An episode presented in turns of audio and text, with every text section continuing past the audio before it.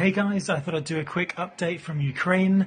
Um, I actually shared a video like an hour ago, and I don't know what's wrong with my Twitter. It took absolutely ages for it to upload, uh, and then it was on for about an hour, and then either Twitter deleted it or my phone malfunctioned. Doesn't matter.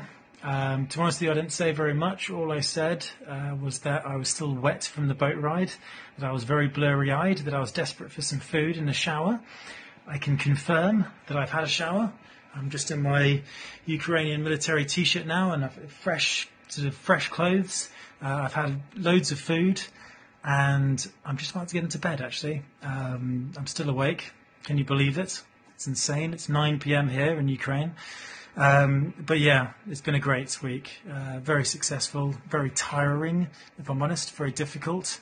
Um, we had a few close calls, to say the least. Um, yeah, and what I said in my last video was one of the biggest challenges out here is the artillery. Like, it's relentless. And um, when you're pushing forwards, um, when you're static, when you're holding ground, um, the Russian military targets you. So, what can you do about that? Almost nothing.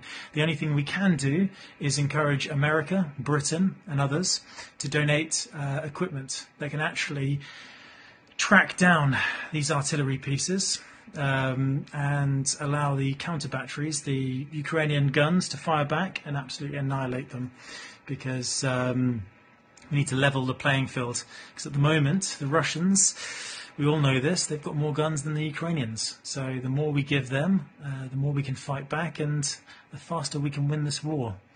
But anyway, um, as I said, good mission. Not a huge amount I can say. I did do a few videos and I'll be definitely, definitely sharing those tomorrow. But for now, I'm going to bed. But anyway, catch you later.